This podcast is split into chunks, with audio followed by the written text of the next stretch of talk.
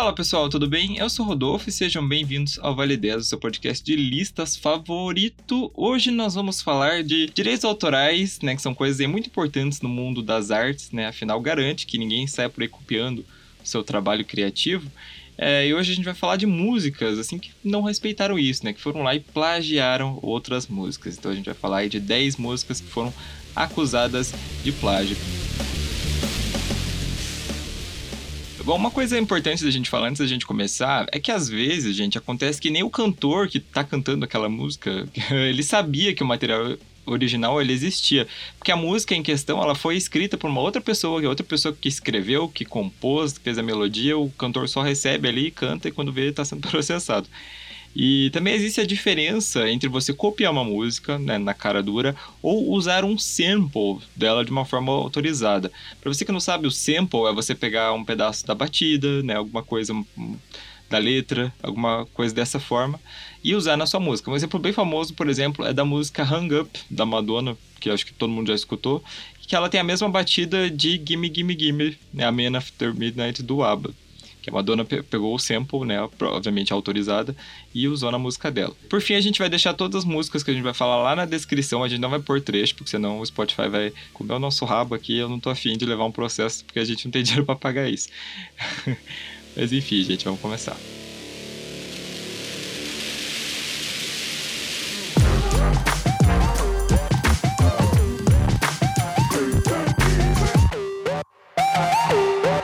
Em décimo lugar, vamos falar da música Shaker Maker do Oasis. Esse foi um dos primeiros singles de estreia assim, do Oasis lá em 94, né? Ele alcançou um relativo sucesso aí, chegando a ganhar certificado de prata, né, pela indústria fonográfica britânica. Mas o problema é que os integrantes de uma banda chamada The New Sixers, eles perceberam que a música era muito parecida, né, com a música deles, que chamava I'd Like to Teach the World to Sing, que era feita exclusivamente para um comercial da Coca-Cola em 1971. Então a banda ela foi acusada formalmente e, e pagou mais de 500 mil dólares pelo plágio. Inclusive, essa não foi a única acusação né, do que o Oasis sofreu, é a música Set Out. Ela foi considerada um plágio de Upside, do Steve Wonder, que exigiu 10% dos direitos autorais, ou seja, os irmãos Gallagher tomaram no cu. Eu, eu achei a, do, a da Coca-Cola parecida. Eu acho que é o ritmo dela, assim, do que eles cantam, assim, eu achei, eu achei ela parecida. Mas acho que só isso mesmo.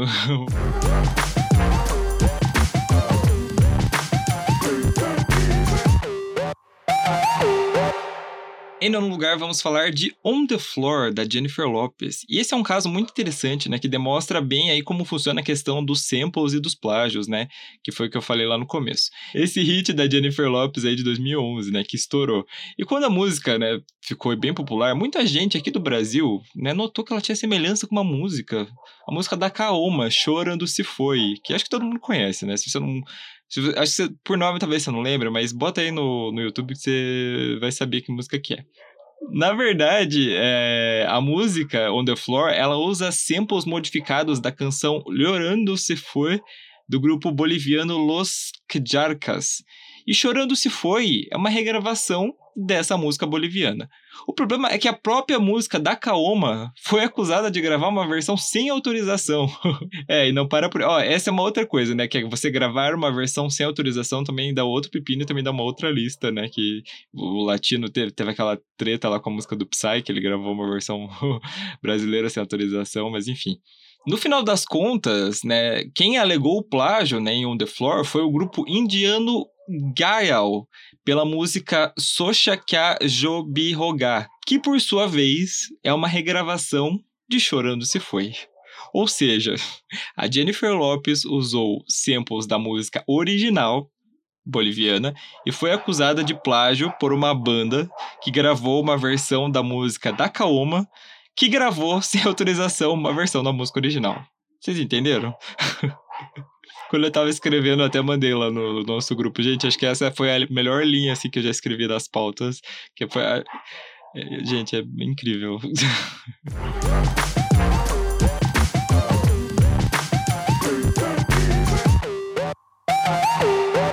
Em oitavo lugar, vamos falar de Come As You Are, do Nirvana. Do Nirvana, que uniu todas as tribos. Isso é um meme, tá, gente? Pra quem não sabe. Em 1991 foi lançado o segundo disco, né, do Nirvana, o Nevermind, que continha talvez aí os maiores sucessos da banda, né, Smell Like Teen Spirit e Lithium. O segundo single, né, do álbum foi o polêmico Come As You, As you Are, que é a música é que o próprio Kurt Cobain, ele, gente, ele não queria lançar. Por quê? Porque ele já achava a música parecida com 18s, né, de um grupo chamado Killing Joke, que foi lançado uns anos antes. E só que assim, quem empurrou o single pro lançamento mesmo foi o Danny Goldberg, que era o empresário do Nirvana, é, porque ele achava que é, a música era muito mais comercial do que as demais, então deveria realmente ser single. E até hoje não se sabe se existiu algum processo ou não, né? Nem mesmo qual foi a reação dos membros do Killing Joke na época, né? Principalmente depois que o Kurt faleceu e essa música é, ganhou outro significado e a história meio que foi jogada de, de lado, né? O que acontece? Hoje parece que as coisas assim entre eles são bem resolvidas, né? Tanto que é relatado pela revista Rolling Stone que o David Grohl, que é o, era o baterista do Nirvana, hoje é o vocalista do Foo Fighters, para quem não sabe, ele chegou a trabalhar com o Killing Joke a banda, né? E ambos aí os membros das bandas até chegaram a rir da situação. Gente, assim, por mais que a gente não saiba, né, o que aconteceu, se você ouvir as duas, não dá para negar que a batida é a mesma, né? O começo da música é, é o mesmo. Eu penso que o processo criativo deve ser difícil, né? Mas nesse caso, se ele já sabia que a música era parecida, eu não sei, né? Tem empresário, tem a gravadora, né? Tudo é mais difícil.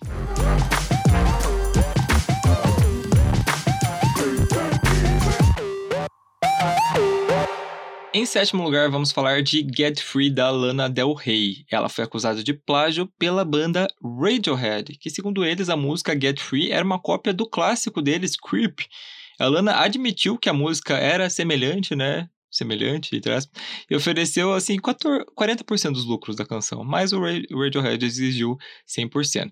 Nunca foi divulgado o resultado dessas ações, mas acredita-se que as partes chegaram em uma, um acordo extraoficial, né?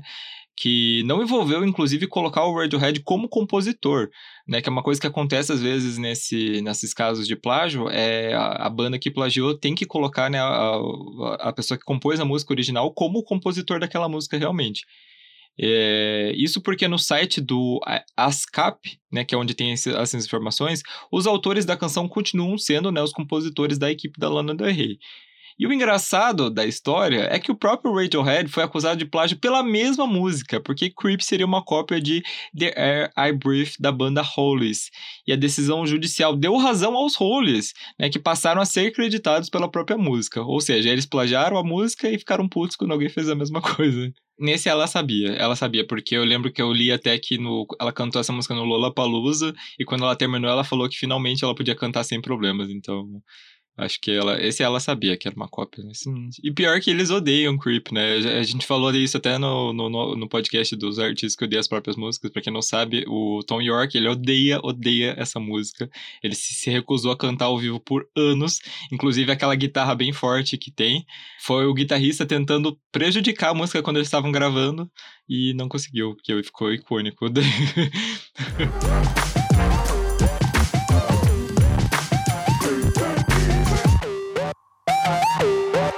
Em sexto lugar, vamos falar da música Do You Think I'm Sexy do Rod Stewart. E essa aqui, gente, é um tanto inusitada, porque assim, uma das canções mais famosas aí do Rod Stewart, né, o britânico, é um plágio de uma música brasileira, Taj Mahal do Jorge Benjor. O caso é tão emblemático, né, que o Jorge, ele processou realmente o Rod Stewart. E segundo a acusação, né, o britânico ele teve aqui no Carnaval de 78, que foi o ano que essa música estava muito estourada. E o Rod chegou a admitir o plágio anos depois, né? Dizendo que, assim, para onde ele ia, tava tocando Taj Mahal. Tanto que a música e a melodia, assim, teriam ficado alojados na memória dele. E ele, chamou isso de plágio inconsciente. É, e para piorar a situação, ele, eles fizeram um acordo judicial, né? Só que o que, que ele fez? Ele propôs que todo o dinheiro que fosse arrecadado né, com a música fosse doado para a Unicef. Né? E o Jorge ficou naquela situação, né? Pô, se eu recusar, vão dizer que eu sou insensível, né? Então ele acabou aceitando. Mas, apesar disso, hoje o Jorge é reconhecido como autor da música do Rod Stewart desde 79. Pô, que situação muito chata, né? Vamos falar a verdade. O cara vem aqui, né, no carnaval, copia a música e ainda, tipo, ao invés de dar os direitos, o dinheiro, né, no caso, para quem merece, que foi pro Jorge Benjor, ele acabou ficando sem nada.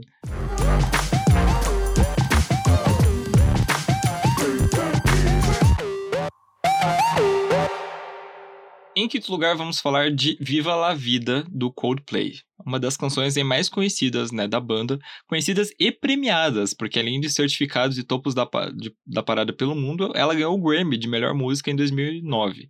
A primeira acusação de plágio veio de uma banda bem desconhecida que chamava Creekboards, pela música The Song I Didn't Write. O vocalista dessa banda, o Andrew Hopfern, ele chegou a gravar um vídeo, né, comparando as músicas e acusando o Chris Martin, que é o vocalista do Coldplay, inclusive de estar presente num show da banda um ano antes. O problema dessa história foi que a banda Estava em Londres no dia desse show do Boards em outubro, foi conseguido provar isso. E além disso, o Coldplay já tinha gravado uma demo de Viva la Vida em março, meses antes, né, de quando foi lançada a música do, do Boards. Tanto que ele acabou retirando as acusações, né? Só que o que acontece? Em 2000, 2008, né, veio mais um processo, que dessa vez foi do guitarrista, o Joey Satri Satriani.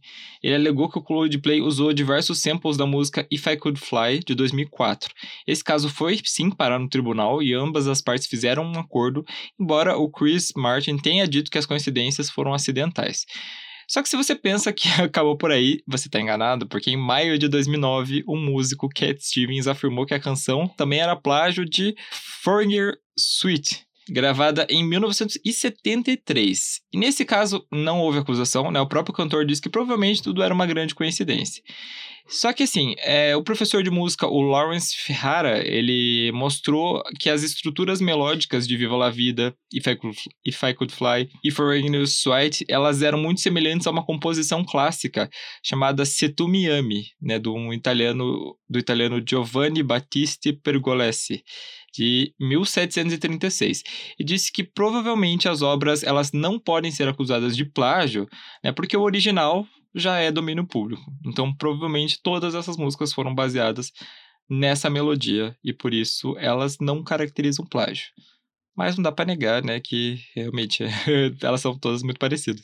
Assim, eu acho que se realmente todas, é, todas essas três músicas usam né, a, a, a composição original ita italiano, não sei, talvez fosse o ideal deles falarem, não, é que a gente fez essa música baseada nessa ópera e de domínio público e tal. Tem, tem bastante música baseada em, em ópera, tem música que usa, tem a, o Bumbum Tantano usa uma, uma música clássica. E, então, gente, era só falar.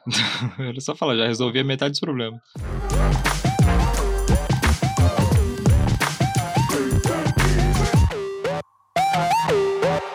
Em quarto lugar, vamos falar de Dark Horse, da Katy Perry. É, essa música foi sucesso em 2013, né? Alcançou o primeiro lugar em diversos países, né? Diversos certificados de platina. E tudo lindo, né? Um clipe bem estilo Katy Perry, até 2014, quando o rapper Flame entrou com um processo contra a cantora e contra a gravadora, né? Por plágio da música dele, chamada Joyful Noise. É, o produtor da música alegou que as batidas elas eram idênticas, porém com uma mudança de 10 BPM. BPM é batida por minuto, tá, gente? Além disso, essa parte é engraçada. A música também foi acusada de manchar a, a mensagem religiosa que ela tinha, porque, pra quem não sabe, esse Flame ele é um rapper cristão, ao associar né, a, música com bruxaria, isso está escrito nos autos do processo, tá? Bruxaria, paganismo, magia negra e imagens Illuminati. Eu sempre imagino um juiz, tipo, lendo isso assim no, no, no, tribunal, mas enfim. E embora a cantora e o produtor alegaram que eles nunca tinham ouvido a música do, do Flame, eles foram condenados pelo Tribunal da Califórnia. A juíza é, argumentou que. É, usou o argumento, na verdade, de um músico chamado Todd Decker, que afirmava que as canções elas compartilhavam muitas semelhanças, assim, inegáveis, na duração das frases, do ritmo, conteúdo, de pitch e também do timbre. E os réus foram condenados a pagar 2,78 milhões de dólares, sendo 550 mil da própria Katy Perry. Eles acabaram apelando da decisão e um novo julgamento, eles foram todos inocentados. Nos autos do processo, o juiz disse, aspas, que uma combinação relativamente comum de oito notas de elementos desprotegidos que acontece de ser tocada em um timbre comum a um gênero da música em particular não pode ser tão original ao ponto de garantir proteção de direitos autorais. Ou seja, ele basicamente falou: você fez qualquer coisa e ela também fez qualquer coisa e ficou parecido, mas não é plágio.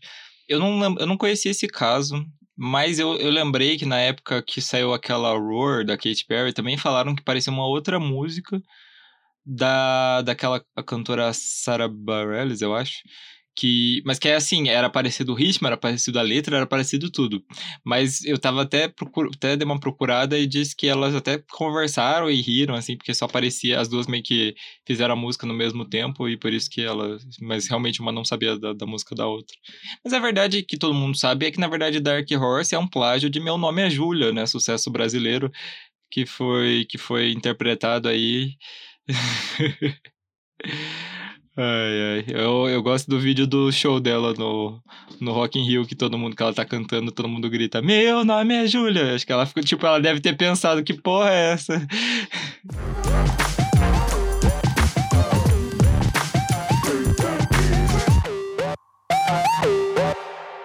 Em terceiro lugar, vamos falar de Wanna Be Starting Something, do Michael Jackson. Sim, gente, nem o rei do pop ficou de fora aí de acusações de plágio, especialmente dessa música que abre o disco Thriller, né, o seu álbum mais famoso. A acusação veio do cantor camaronês Manu Dibango, que acusou Michael de ter usado a linha melódica que hoje você deve conhecer, que é assim, mamaci, mamacê, mamacossá, que ele fez primeiramente na música Sou Macossá, e o Michael fez isso sem autorização. Né? É, o tribunal ele foi favorável ao Manu, que recebeu uma indenização de um milhão de francos franceses, cerca de 200 mil dólares na época, é, e teria ficado por isso mesmo se não fosse 2007 Rihanna. O que, que ela fez? Ela gravou a música Don't Stop the Music, que você também deve conhecer, e ela fez o quê? Ela usou essa linha melódica. Só que assim, o problema foi que ela pediu autorização para o Michael Jackson, que não pediu autorização para o Manu. Então o Manu fez um, né, abriu um outro processo. É, ele fez um acordo para que o nome dele fosse atribuído como compositor da música da Rihanna, mas depois é, ele abriu outro processo ainda exigindo 500 mil euros, né, por causa disso. Só que esse novo processo não foi para frente, né, porque os juízes consideraram que ele já tinha feito um acordo, né, que foi ter colocado o nome dele como compositor, então ele não podia seguir com isso. É, o errado da história, acho que era o Michael, né? que ele devia ter pedido, devia ter pedido pro cara, tem uma outra pessoa querendo usar o que eu já usei, já, será que dá?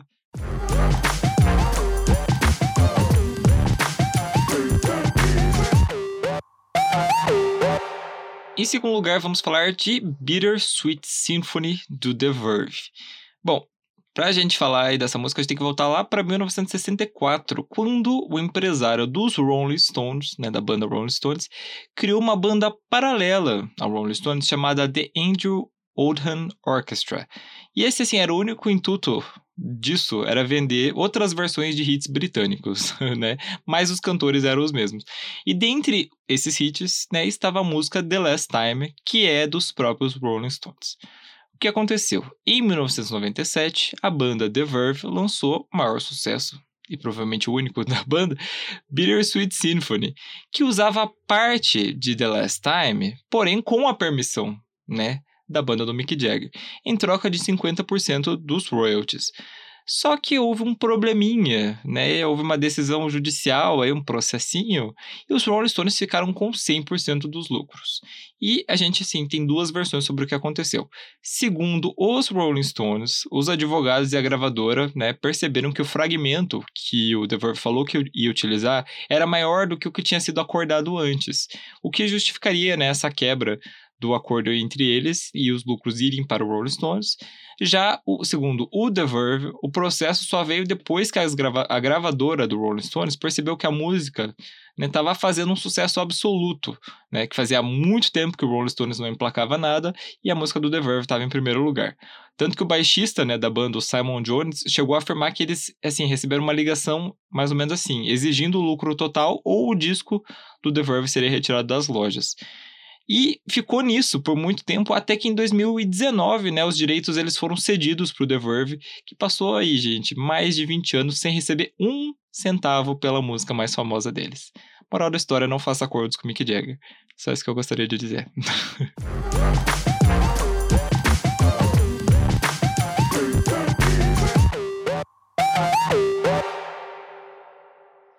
Em primeiro lugar, vamos falar de Ice Ice Baby, do Vanilla Ice. Em 1990, o rapper Vanilla Ice emplacou eu também o único sucesso dele, né? Ice Ice Baby. A música, assim, gente, ela fez muito sucesso, né? Foi primeiro lugar na Billboard Hot 100 em mais de oito países, além de ter vendido mais de um milhão de cópias só nos Estados Unidos. Só que, né, acabaram percebendo, assim, que, nossa, que como uma coincidência, essa música é muito parecida com Under Pressure, que era a música parceria entre o Queen e o David Bowie.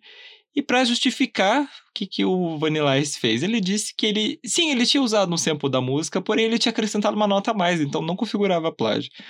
E ainda para piorar a situação dele, ele disse que isso era muito comum no cenário do hip hop, então essa declaração dele foi muito mal vista na época, né? Principalmente no momento que o gênero estava atraindo muita atenção, né? A época do Tupac, do Notorious B.I.G. Então, você chegar e dizer uma, que no hip hop é comum copiar as coisas dos outros, pegou bem mal.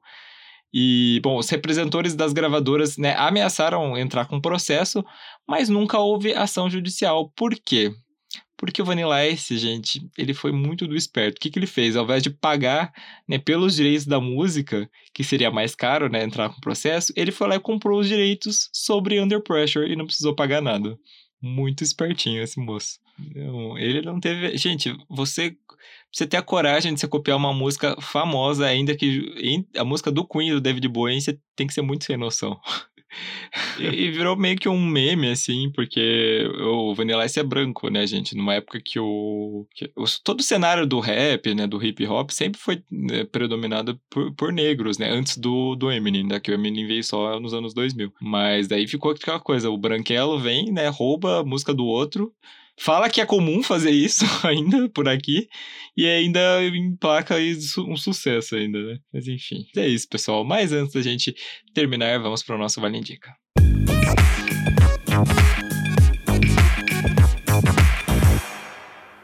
Vale indica o nosso quadro, ia falar nosso álbum de indicações, olha, eu tô bem louco já.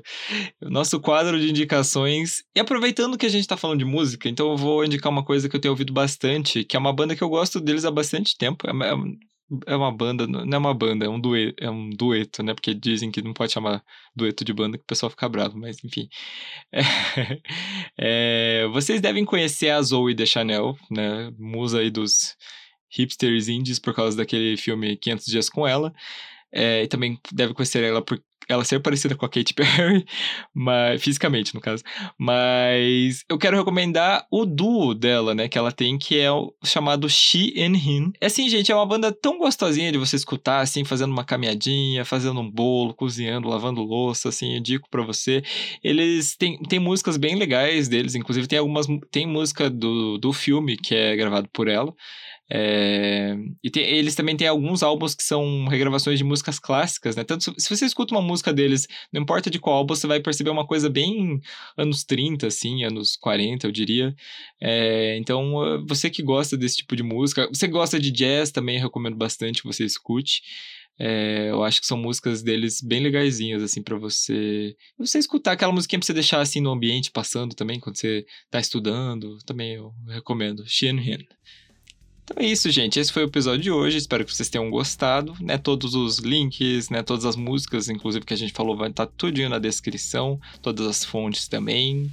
Recadinhos de sempre, né? Sigam as nossas redes sociais para mais informações: Twitter, Instagram. Temos o nosso canal no YouTube, lá onde a gente também posta episódios. Gente, eu tô muito atrasado em postar os episódios lá. Me perdoem, eu vou, prometo que vou colocar em dia essa, essa semana já. Acho que, acho que desde o episódio 30 que eu não ponho lá, mas eu, eu, vou, eu vou pôr, prometo. É, também, se vocês puderem estar tá apoiando a gente, né, a partir de 5 reais por mês lá no Apoia-se, né, eu falei bastante do Apoia-se no episódio passado, é, vocês também vão estar ajudando bastante a gente. Tem o nosso grupinho no Telegram, que o link está embaixo, se vocês também quiserem conversar lá sobre o episódio, a gente sempre lá conversando sobre filmes, séries, jogos e coisas aleatórias. É, também recomendo para você. Então é isso, gente. Vou terminar porque meu cachorro tá preso aqui no quarto e ele quer sair. é isso, gente. Muito obrigado por ter escutado o episódio de hoje. E até a próxima. Tchau.